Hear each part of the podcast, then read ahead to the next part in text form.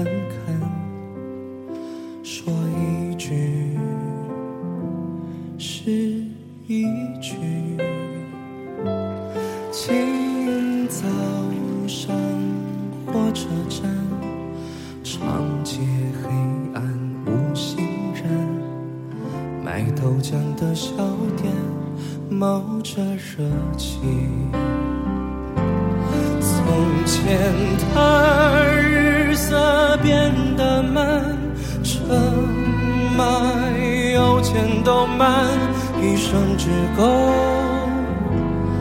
爱一个人。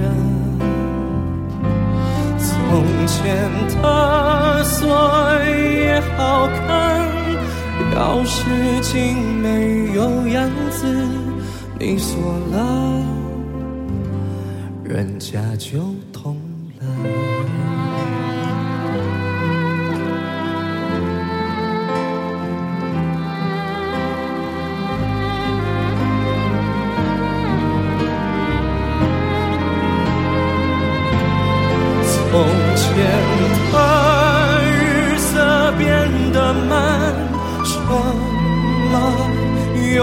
都慢，一生只够爱一个人。从前的锁也好看，钥匙精没有样子，你锁了，人家就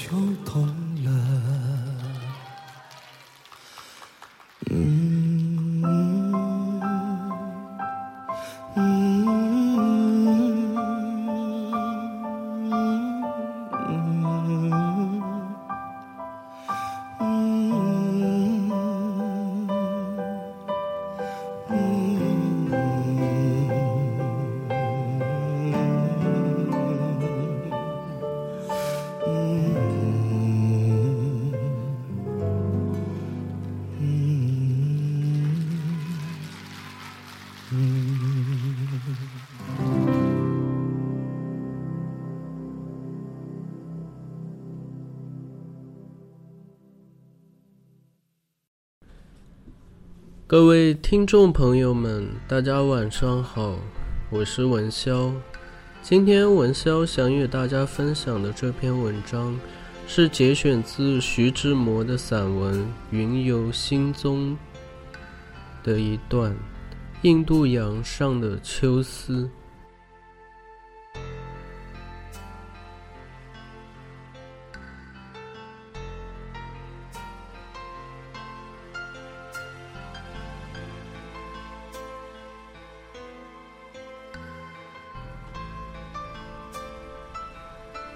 昨夜中秋，黄昏的西天挂下一大帘的云母屏，掩住了落日的光潮，将海天一体化成暗蓝色，寂静的如黑泥在圣座前默祷。过于一刻，既听得船梢布篷上窸窸窣窣多气起来。低压的云夹着迷茫的雨色，将海线逼得像湖一样窄。沿边的黑影也辨认不出是山是云，但凄勒的迹痕却满布在空中水上。又是一番秋意。那雨声在急奏之中，有零落萧疏的况味，连着阴沉的气韵，只是在我灵魂的耳畔私语道：“秋。”我原来无欢的心境，抵御不住那样温婉的浸润，也就开放了春夏间所积受的秋思，和此时外来的怨爱媾和，产出一个弱的婴儿。天色早已沉黑，雨也已休止，但方才堕气的云还疏松地没在天空，只露着些惨白的微光，预告明月已经装束齐整，专等开幕。同时，船烟正在莽莽苍苍地吞吐，筑成一座芒林的长桥，直连及西天近处。和轮船泛出的一绺翠波白沫上下对照，留恋西来的踪迹。北天云幕惑处，一颗鲜翠的明星喜滋滋地先来问探消息，像新嫁席的侍婢也穿扮得遍体光艳，但新娘依然姗姗未出。我小的时候，每于中秋夜，呆坐在楼窗外等看月华。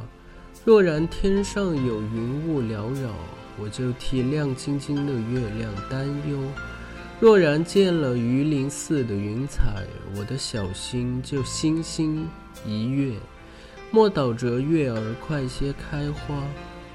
因为我常听人说，只要有瓦楞云，就有月华。但在月光放彩以前，我母亲早已逼我去上床，所以月华只是我脑筋里一个不曾实现的想象，直至如今。现在天上砌满了瓦楞云彩，霎时间引起了我早年许多有趣的记忆。月光有一种神秘的引力，它能使海波咆哮。它能使悲绪升潮，月下的窥溪可以结聚成山，月下的禽类可以陪侍百亩的晚兰，千径的紫林梗。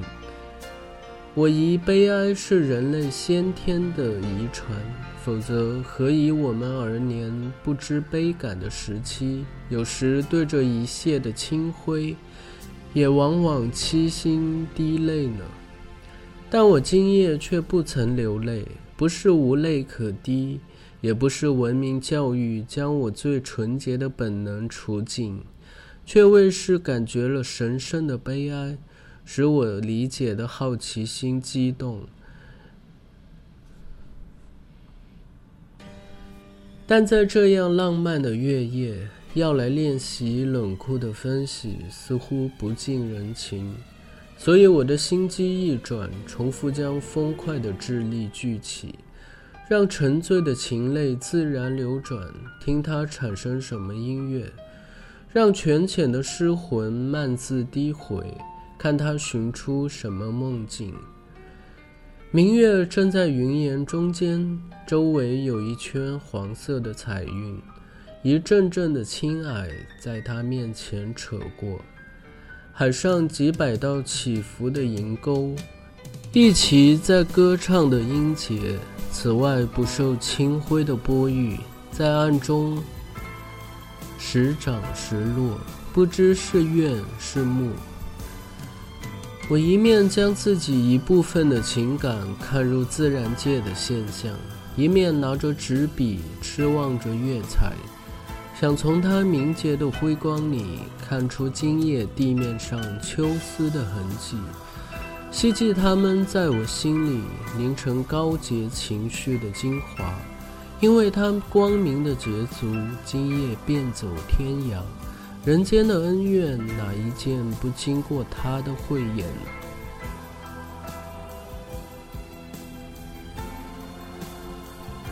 印度的 Ganges。河边有一座小村落，村外的湖边坐着一对情醉的男女，他们中间草地上放着一尊古铜香炉，烧着上品的水溪，那温柔婉练的烟峦，沉富香浓的热气，便是他们爱感的象征。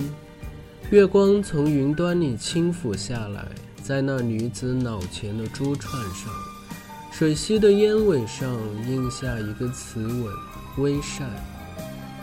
重复登上他的云艇，上前驶去。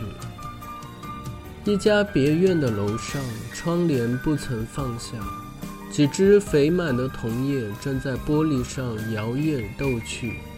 月光窥见了窗内一张小蚊床上，紫纱帐安眠着一个 N 九四的小孩。他轻轻挨近身去，在他温软的眼睫上。嫩桃似的腮上抚摸了一会儿，又将他银色的仙指埋齐了他奇缘的额发，蔼然微息着，又回他的云海去了。一个失望的诗人坐在河边一块石头上，满面写着忧郁的神情。他爱人的仙影在他胸中像河水似的流动。他又不能在失望的渣子里榨出些微干叶。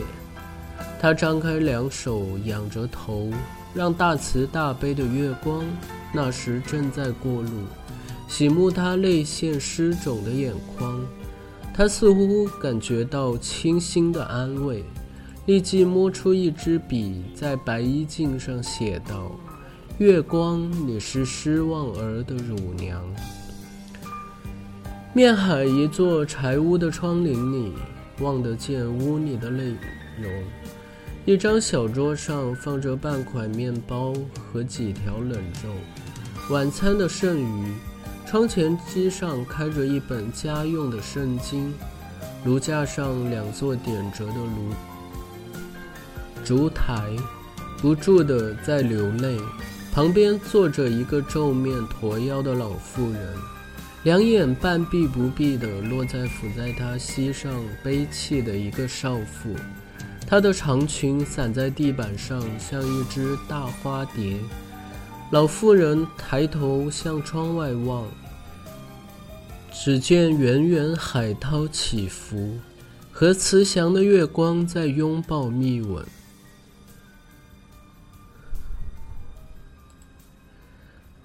他叹了声气，向着斜照在圣经上的月彩说道：“真绝望了，真绝望了。”他独自在他精雅的舒适里，把灯火一起熄了，倚在窗口的一架藤椅上。月光从东墙尖上斜泻下去，笼住他的全身，在花砖上唤出一个窈窕的倩影。他两根垂遍的发梢，他微颤的眉唇，和庭前几近高适的玉兰花，都在静谧的月色中微颤。他加他的呼吸，吐出一股幽香。不但邻近的花草，连月儿闻了也禁不住迷醉。他腮边天然的妙窝，已有好几日不圆满，他受损了。但他在想什么呢？月光，你能否将我的梦魂带去，放在离他三五尺的玉兰花枝上？威尔斯西境内一座矿床附近有三个工人，口衔着笨重的烟斗，在月光中间坐着。他们所能想到的话都已说完，但这异样的月彩。在他们对面的松林，左手的溪水上，平添了不可言说的妩媚。唯有他们工于倦极的眼珠不合，彼此不约而同。今晚较往常多抽了两斗的烟，但他们旷火熏黑、眉快擦黑的面容，表示他们心灵的薄弱，在享乐烟斗以外。虽然秋月牺牲的几次，也不能有精美情绪之反感。的月影移稀一些，他们默默地扑出了一斗灰，起身进屋，各自登床睡去。月色从屋背飘眼望去，只见他们都已熟睡。他们即使有梦，也无非框内外的景色。月光渡过了爱尔兰海峡，爬上海尔福林的高峰。正对着静默的红潭，潭水凝定得像一大块冰，铁青色。四周斜坦的小峰，全都满铺着蟹青和淡白色的岩片碎石，一株矮树都没有。沿潭间有些丛草，那全体形式真像一大青碗，现在满城了清洁的月辉，静极了。草里不闻虫影，水里不闻鱼跃，只有石缝里浅见利息之声，短续的作响，仿佛一座大教学里点着一星小火，一发对照出静穆凝寂的境界。月儿在铁色的潭面上倦倚了半晌。重复拔起他的引你过山去了。昨天船离了新加坡以后，方向从正东改为东北，所以前几天的船梢正对落日。此后晚霞的工厂渐渐移到我们船向的左手来了。昨夜吃过晚饭上甲板的时候，船有一海银波。在犀利之中含有幽密的彩色，凄清的表情引起了我的凝视。那放荧光的圆球正挂在你头上，如其倚靠着船头仰望。它今夜并不十分鲜艳，它晶圆的方容上似乎轻笼着一层藕灰色的薄纱，轻漾着一种悲愧的音调。轻染着几痕泪花的雾霭，它并不十分鲜艳。然而，它素洁温柔的光线之中，有只少女浅蓝妙眼的斜描，有只春阳溶解在山巅白云反映的嫩色，含有不可解的迷离媚态。世间凡具有感觉性的人，只要沉默着它的清辉。就发生也是不可理解的反应，引起隐妇的内心境界的紧张，像琴弦一样。人生最微妙的情绪，即这生命所蕴藏高洁名贵创现的冲动。有时在心理状态之前或于同时，撼动躯体的组织，只感觉血液中突起水流之冰流。嗅神经难静之酸辛，内藏汹涌之跳动，泪腺之骤热与湿润，那就是秋月兴起的秋思愁。昨晚的月色就是秋思的泉源，岂止，只是悲哀忧骚悱怨沉郁的象征，是季后运转的尾句中最神秘亦最自然的一幕。是异界最凄凉亦最微妙的一个消息。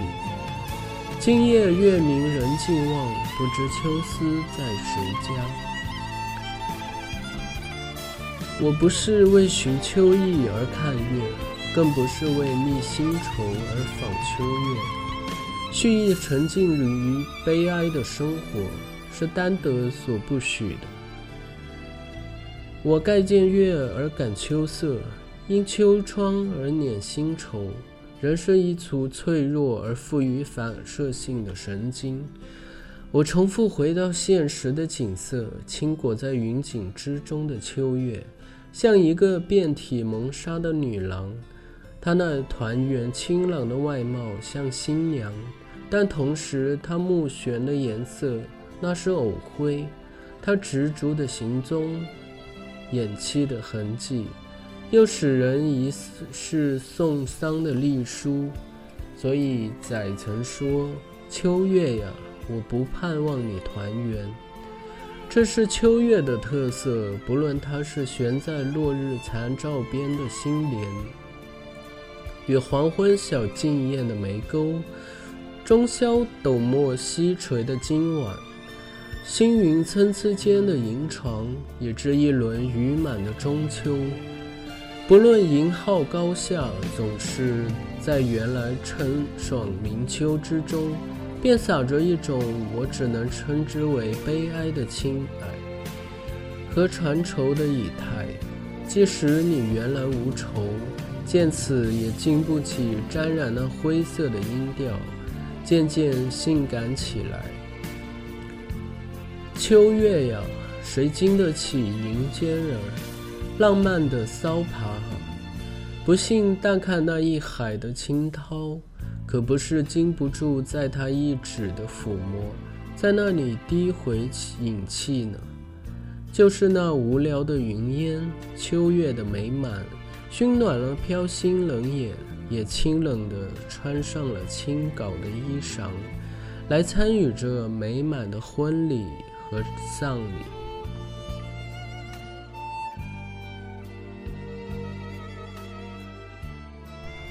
我们今天的节目就到这里，在节目的最后，为大家带来中孝界的一首《各自远扬》。各位朋友，晚安。